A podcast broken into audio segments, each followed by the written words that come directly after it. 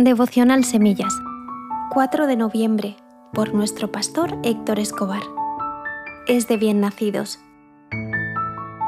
Sean agradecidos en toda circunstancia, pues esta es la voluntad de Dios para ustedes. Primera de Tesalonicenses 5:18. Es muy probable que hayas escuchado el refrán que da el título al pequeño pensamiento de hoy. Es de bien nacidos ser agradecidos. Al investigar un poco encontré que algunos diccionarios prestigiosos otorgan hasta 16 significados a la palabra gracia o gracias. Y en concreto en la DRAE, Diccionario de la Real Academia de la Lengua Española, todas ellas recogen el sentido de una alabanza a alguien en voz alta, un agradecimiento, un favor. Siempre algo relacionado con un don o una concesión o una habilidad en la ejecución de algo. Si realmente vamos más allá, el verdadero origen está en la palabra gracia, un regalo no merecido, y por tanto en la reacción a ello. Volviendo al refrán, se considera que dar las gracias es un gesto de buena educación. Vivimos en un mundo cada vez más egoísta y reivindicativo, donde todos reclaman sus derechos, y no estoy en contra de los derechos. Pero me entristece con la facilidad que olvidamos que lo que reclamamos lo hemos recibido por gracia la vida es un regalo, aunque a veces nos quejemos de su dureza. La familia también lo es, aunque no sea como la que ves en algunas películas. Tu cuerpo también es un regalo. Aunque se enferme y aunque seas de esos que necesitan estar modificándolo constantemente porque nunca está a tu gusto. Tu ropa, aunque no sea de primera marca. La comida, aunque sea marca blanca o tus recursos no den para comprar carne o pescado semanalmente y debas vivir solo de legumbres. Tu trabajo, aunque no sea el soñado. O tu casa, aunque sea una pequeña habitación. Todo es un regalo. Y por todo uno debe dar gracias. Cuando somos agradecidos reconocemos la mano de Dios detrás de todas las cosas eso acaba provocando que vivamos con una actitud menos reivindicativa y más humilde. Puede que la mayoría de personas que tienen fe en Dios o se consideran cristianas no tengan problemas en reconocer a Dios y darle gracias. Pero también es cierto que en ocasiones nos enfocamos más en las promesas por recibir que en las bendiciones ya alcanzadas. Y bueno, es de bien nacido ser agradecido uno debe aprender cada día a entrar por sus puertas con acción de gracias. Salmo 104. Cada año en el Sembrador dedicamos el último domingo del año exclusivamente para dar gracias a Dios. Lo venimos haciendo desde hace años porque entendimos la necesidad de que cuando acaba el año, en lugar de enfocarnos en los regalos por recibir en Navidad, debíamos hacer énfasis en los ya recibidos durante todo el año.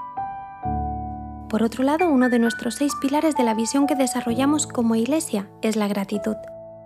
Lo enseñamos a conciencia desde que una persona decide hacer el ABC hasta cada momento en el que nos reunimos. Ahora, es relativamente sencillo darle gracias a Dios, pero más complejo agradecer a los que nos rodean. Veo eso constantemente y como te decía al inicio, vivimos en una sociedad cada vez más egoísta sucede cuando entras en una tienda o restaurante y pagas por un servicio. Y hay ocasiones en las que aquellos a quienes pagas ni siquiera agradecen. Suceden un sinfín de detalles constantemente y sinceramente creo que debemos crear una cultura diferente. Somos bendecidos y beneficiados por personas constantemente a nuestro alrededor. Dar las gracias implica reconocer al otro, y no todo el mundo está dispuesto a ello básicamente por tres razones. 1. Orgullo. Algunos se quejan, se ofenden o se molestan cuando no son reconocidos y se les agradece lo suficiente. Pero es difícil que ellos siembren gratitud de los demás. 2. Interés. Hay quienes solo agradecen a aquellos de quienes reciben gratitud. En otras palabras, si tú no me das las gracias, yo a ti tampoco. 3. Ignorancia. También hay quienes viven tan metidos en su mundo que ignoran que los demás ayudan a construir y beneficiar en ese mundo. En fin, este mensaje de hoy es muy simple. Hoy en día no cuesta nada dar las gracias.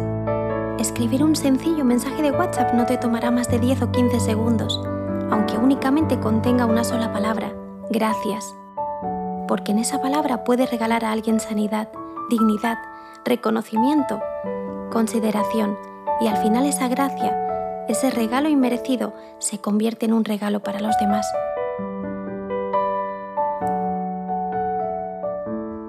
Te animo a que los próximos tres días hagas estos sencillos gestos. Día 1. Escribe un mensaje de gratitud por lo menos a cinco personas que te han bendecido y que te han hecho bien en tu vida. Personas que en algún momento han estado ahí mientras otros no. Día 2. Este día proponte dar las gracias a cuantas más personas mejor.